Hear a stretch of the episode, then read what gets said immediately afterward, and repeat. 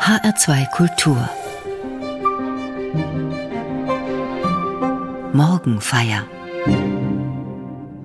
Flüsse prägen das Bild einer Landschaft und das Leben der Menschen, die an ihnen wohnen. Flüsse spenden Leben und Flüsse bedrohen das Leben, wie bei den Überflutungen zum Jahreswechsel in vielen Regionen in Deutschland. Flüsse erzählen von beidem Geschichten und sie erzählen die Lebensgeschichten einzelner Menschen und ganzer Völker. Viele Regionen und Kontinente haben ihren Fluss. Südamerika hat den Amazonas. Afrikas längster Strom ist der Nil. Zu den großen Flüssen in Deutschland gehört der Rhein. Über ihn dichtet Heinrich Heine in seinem Buch der Lieder Ich weiß nicht, was soll es bedeuten, dass ich so traurig bin.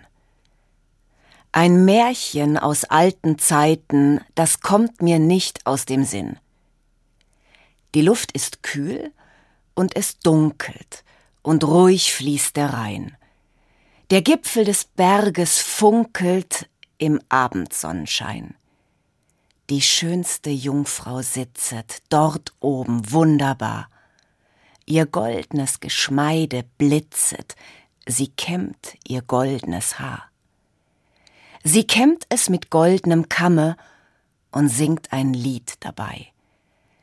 Das hat eine wundersame, gewaltige Melodei. Den Schiffer im kleinen Schiffe ergreift es mit wildem Weh. Er schaut nicht die Felsenriffe, er schaut nur hinauf in die Höhe. Ich glaube, die Wellen verschlingen am Ende Schiffer und Kahn. Und das hat mit ihrem Singen die Lorelei getan. Bis heute ist die Lorelei eines der bekanntesten deutschen Gedichte. Es erzählt, wie die schöne Lorelei, die oben auf dem Felsen sitzt und singt, den Rheinschiffer so ablenkt, dass sein Schiff am Felsen zerschellt. Heinrich Heine schrieb diese Verse 1824. Sie atmen die Romantik. Da kommen Vater Rhein, der deutscheste aller Flüsse, und das schöne mittlere Rheintal, der malerische Fels und die Vorliebe für Ruinen, Geheimnisse und Sagen zusammen. Und eine klassische Vorlage gibt es auch noch, Odysseus Abenteuerfahrt an den singenden, verderbenbringenden Sirenen vorbei. Nüchtern betrachtet war der Lorelei-Felsen schlicht die für Schiffe gefährlichste Stelle des Rheins nicht wegen einer schönen Sagengestalt hoch oben, sondern weil sich der Fluss dort von 300 Meter Breite auf 145 Meter verengt und damals Felsen im Wasser zusätzliche Gefahr darstellten. Nirgends ist der Rhein tiefer und tückischer. Die Enge des Flussbettes und die plötzlich viel schnellere Strömung ließen zahllose Schiffe an den Felsen zerschellen und sinken. Heines Gedicht bringt viel von dem zusammen, was die Faszination von Flüssen und großen Strömen ausmacht. Sie orientieren, man ist an ihnen zu Hause. Sie verändern sich ständig, bringen Ruhe und Lebendigkeit. Ströme und Flüsse sind gefährlich und faszinieren. Sie sind unberechenbar und ihre Gewalten lassen sich nur teilweise zähmen und beherrschen. Das zeigen die Überschwemmungen.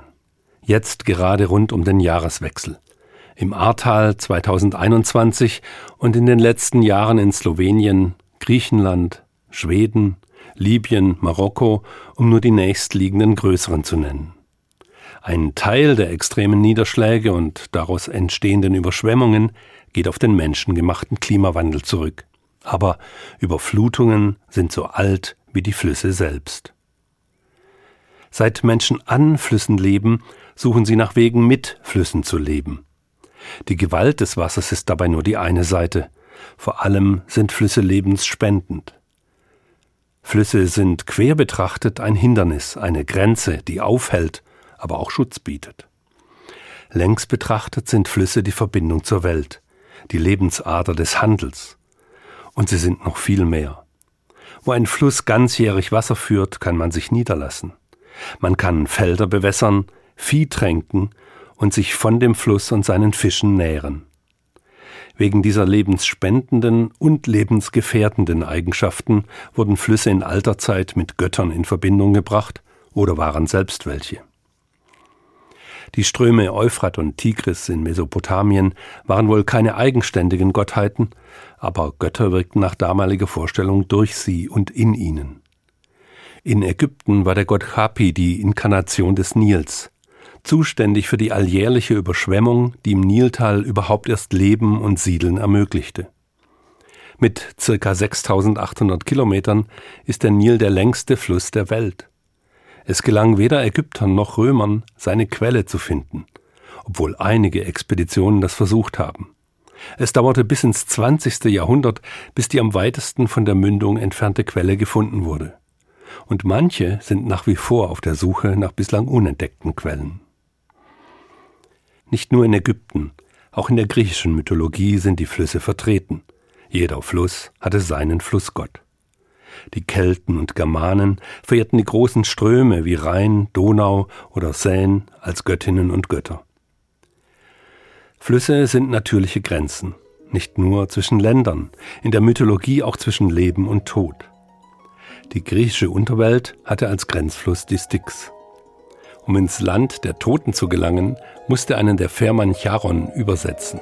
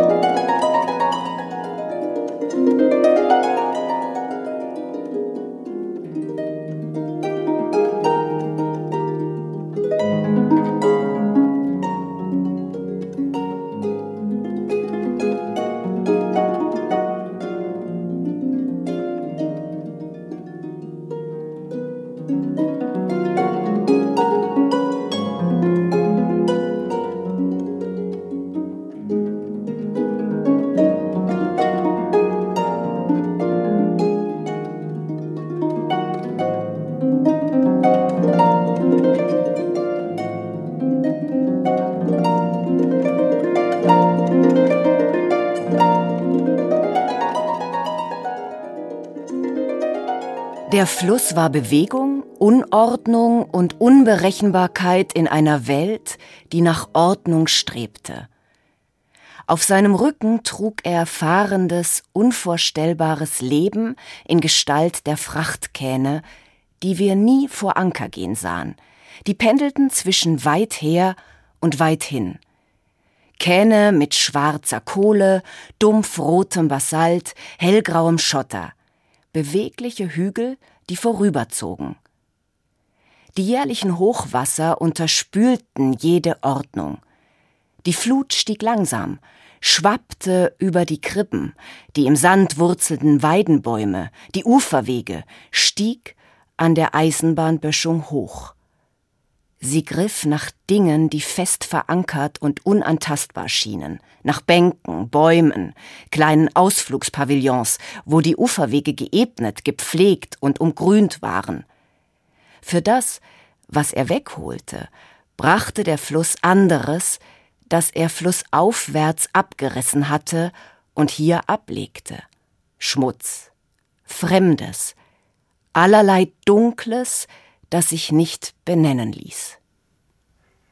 So beschreibt die Schriftstellerin Esther Kinski ihre Kindheit am Rhein Anfang der 60er Jahre.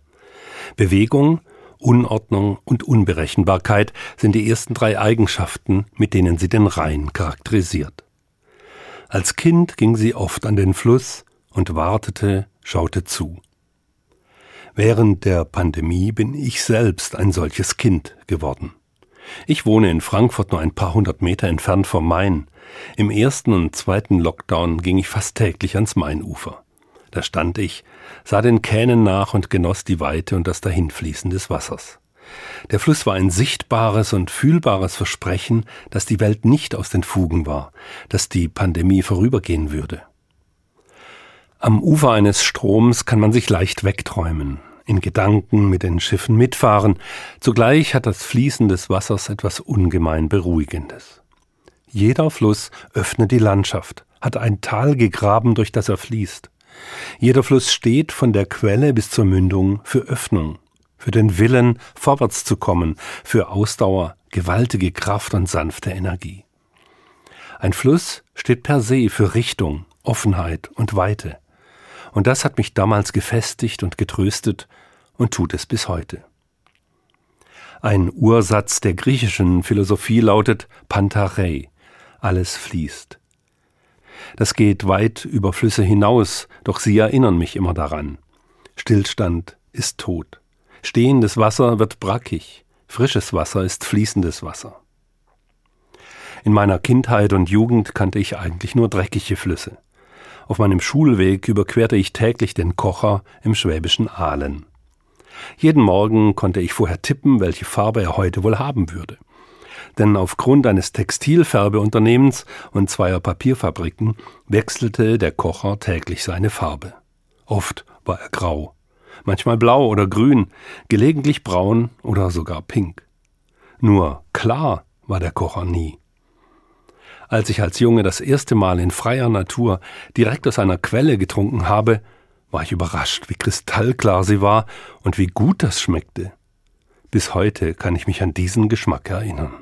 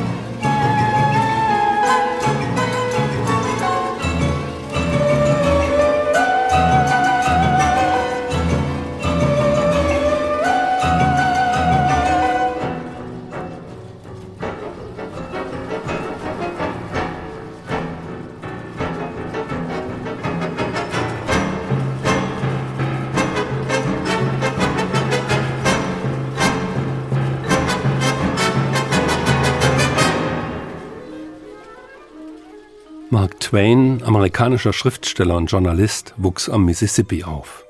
Seine bekanntesten Bücher, die Abenteuer von Tom Sawyer und Huckleberry Finn, spielen dort. Twain machte selbst eine Lehre als Dampfbootlotse und hat ein dickes Buch über sich und den Strom geschrieben. Die Ausmaße des Mississippi lassen sich mit den Strömen hierzulande nicht vergleichen. Der Mississippi misst von einem Ufer zum anderen viele hundert Meter, im Verlauf ist er teils weit über einen Kilometer breit. 1867 begleitet Mark Twain eine Pilgergruppe auf der Reise ins Heilige Land. Sie kommen auch an den Jordan. Twain kann seine Enttäuschung nicht verbergen. Er schreibt in seinem Reisebericht unterwegs mit den Arglosen Ich dachte immer, der Jordan sei 4000 Meilen lang und 35 Meilen breit. Und so wurde ich abermals furchtbar enttäuscht. Er ist nur 90 Meilen lang und so verschlungen, dass man auf der halben Strecke nicht weiß, auf welcher Seite man sich befindet. Er ist nicht breiter als der Broadway in New York. Wie kann es sein, dass ich mir diesen Bach mein Leben lang als mächtigen Fluss vorgestellt habe? Wenn die Ausmaße des Mississippi das Normale sind, dann gehen kindlicher Glaube und lesende Fantasie davon aus und steigern sie für religiöse Geschehnisse. Enttäuschungen können da durchaus heilsam sein. In Israel, einem Land, das so groß ist wie Hessen, kann es kaum einen Mississippi geben. Der Jordan ist in der Tat ein beschaulicher Fluss. Aber die Bedeutung des Jordan liegt nicht in Superlativen und Größenrekorden, sondern in seiner Rolle, die er im heiligen Land, im Judentum und im Christentum spielt. Dabei kann auch der Jordan mit Superlativen aufwarten. Er ist der am tiefsten liegende Fluss der Erde, fließt mehrere hundert Meter unter dem Meeresspiegel. Er bringt nicht nur den See Genezareth hervor, sondern auch das Tote Meer. Im Jordantal liegt mit Jericho die vielleicht älteste Stadt der Erde, mindestens der älteste Steinbau und die älteste Treppe der Welt. Wie jeder Fluss bildet auch der Jordan zunächst einmal ein Hindernis, das überwunden werden muss. Heute ist er in weiten Teilen die Grenze zwischen Israel und Jordanien. Als die Israeliten in biblischer Zeit das heilige Land besiedeln wollten, mussten sie nach ihrer langen Wüstenwanderung über den Jordan. Wie aber über den Fluss kommen? In kleinen Booten hätte das für Menschen, Tiere und Gepäck Wochen oder gar Monate gedauert. Brücken über den Jordan gab es noch keine, also musste ein Wunder her. Die Bundeslade, eine Art transportables Heiligtum, wurde in den Jordan getragen, flankiert von Vertretern der zwölf Stämme Israels. So steht es in der Bibel im Buch Josua. Und dann blieb das Wasser des Flusses stehen wie eine Mauer. Alles Volk konnte trockenen Fußes hindurchziehen. Aber warum haben sie denn keine Brücke gebaut? Sie konnten es noch nicht. Brücken waren ihnen schlicht noch unbekannt.